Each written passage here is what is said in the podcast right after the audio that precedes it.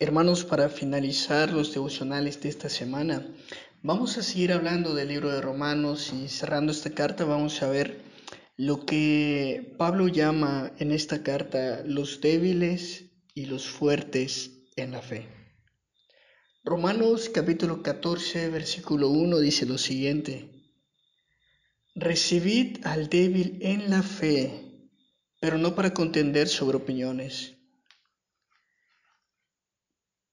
Cuando nosotros hermanos vamos a la Biblia y vamos a Romanos, por ejemplo, en el capítulo 14, y leemos la frase o leemos cómo Pablo se refiere a los débiles en la fe, tenemos que hacer la siguiente distinción.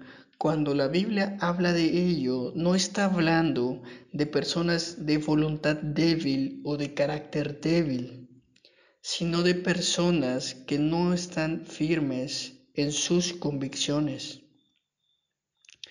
Entonces, un cristiano débil en la fe no es alguien que continuamente está siendo vencido por las tentaciones y está pecando y pecando y pecando bajo la excusa de que es débil. No debemos pensar en eso, sino que un cristiano que es débil en la fe es un cristiano sensible, a veces temeroso de hacer ciertas cosas y muchas veces se muestra indeciso porque no es que le falte control de sí mismo, sino que le falta libertad de conciencia. Seguramente eh, los débiles en la fe a los que Pablo se refiere que están en Roma, en su mayoría eran cristianos de origen judío, que todavía se consideraban, por ejemplo, obligados a ciertas conductas que tienen que ver con los alimentos. Por ejemplo, ellos por su debilidad en la fe no comían cerdo. Pero te repito, por cuestiones de conciencia ellos no se sentían bien dejando de practicar las costumbres judías que ya tenían muchos años y por lo tanto se abstenían de ciertos alimentos. Pero podemos ver un contraste con los fuertes en la fe. Por ejemplo, Pablo era uno de ellos y él, con una conciencia ya formada, él sí entendía que los alimentos eran de cuestión secundaria, que él podía comerlos y con una conciencia tranquila. Creo que si pudiésemos hacer un ejemplo de los débiles en la fe pensando en la comida, eh, tal vez valdría la pena pensar en lo que es el Hanal Pishan, lo que es el Día de Muertos acá en, Yucatán. Muchos hermanos ese día no comen pip, no porque esté prohibido, sino porque su conciencia de cierto modo no los deja tranquilos pensando en esta celebración. Otros cristianos más fuertes que tienen la libertad de conciencia de entender que uno puede comer pip porque saben, como dice Pablo, que hay un solo Dios, entonces eh, lo pueden hacer sin esta lucha dentro de sus corazones. Ahora, ¿qué debemos pensar, hermanos, con aquellos que todavía se muestran a veces indecisos o sensibles con ciertos temas que sabemos que la Biblia nos permite hacer con libre conciencia. Bueno, lo que la Biblia nos enseña es que no debemos ignorarlos. Debemos aceptarlos como Dios nos aceptó a nosotros y aceptarlos también como Cristo lo hizo. Entonces, los fuertes en la fe no deben despreciar ni deben condenar a los débiles. Muchas veces hacemos burla cuando nosotros practicamos algo que sabemos que no está mal y otras personas no lo practican. Parece que los hacemos menos, ¿no? Volvamos al ejemplo del pip.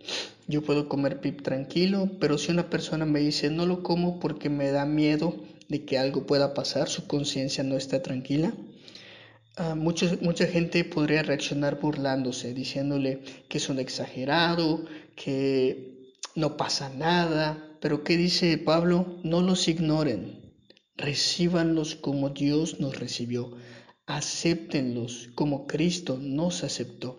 Entonces los hermanos fuertes no deben ni despreciar ni condenar a los más débiles, ni tampoco dice Pablo hacerles daño persuadiéndolos a actuar en contra de su conciencia. Esto de hacerles daño persuadiéndolos a actuar en contra de su conciencia, se refiere, por ejemplo, a que tú llegues y le estés obligando prácticamente a un hermano débil a comer. Esto, hermano, es lo que dice Pablo, no los obliguen si su conciencia aún no es madura, ni se burlen de ellos. Y lo más notable de las instrucciones del apóstol es que todo esto está fundamentado en Jesucristo, en su muerte, en su resurrección y por supuesto en su segunda venida. Los débiles son hermanos y son hermanas por quienes Cristo murió. No solamente Cristo murió por los fuertes, Él también murió por los débiles en la fe. Y Él resucitó para ser Señor de todos, no solo de unos. Por lo tanto, los fuertes no tienen ningún derecho a interferir. Y también Cristo va a venir como juez. Y de modo que los fuertes no deben ser jueces ni juzgar a los más débiles. Muchas veces pasa esto por cuestiones, por ejemplo, de si debemos tomar, si debemos eh, bailar, pero los que lo hacen y, pueden hacerlo con libertad de conciencia, sabiendo que la Biblia no lo prohíbe en ningún momento y que eh, pueden hacerlo con sabiduría, no deben nunca menospreciar al más débil, ni hacerlo participar de ello si no se siente en libertad de conciencia. Entonces siempre debemos seguir el ejemplo de Cristo, quien no se agradó a sí mismo, sino que se hizo siervo por lo tanto, Él se hizo siervo de judíos y de gentiles. Entonces Pablo deja claro a sus lectores que tanto los débiles como los fuertes, los judíos y los gentiles, si son verdaderamente convertidos, entonces están unidos.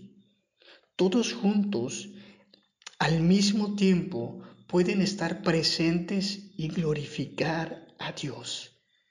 Dios no hace estas divisiones de modo que separa a unos y a otros no, sino, sino que Dios hace estas divisiones para que nosotros podamos servirnos los unos a los otros y al mismo tiempo alabar al Señor. Entonces, hermano, el libro de Romanos tiene una gran influencia en la iglesia. Especialmente en la época de la Reforma, este fue un libro eh, muy leído y muy meditado. Por ejemplo, Lutero considera esta carta como una parte central del Nuevo Testamento y una en donde se muestra el Evangelio de una manera muy, pero muy pura. Calvino, otro reformador, dijo que entender esta carta nos abre una puerta hacia los tesoros más profundos de las Escrituras. Y William Tyndale, que también fue un pre-reformador y quien es el padre de la Biblia en inglés, eh, la describió como la principal y más excelente sección del Nuevo Testamento y una luz y un camino hacia toda la escritura.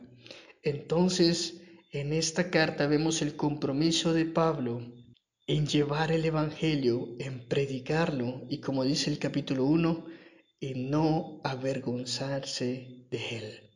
Así que hermano, es mi deseo que tengamos este mismo entusiasmo. Que Dios te bendiga.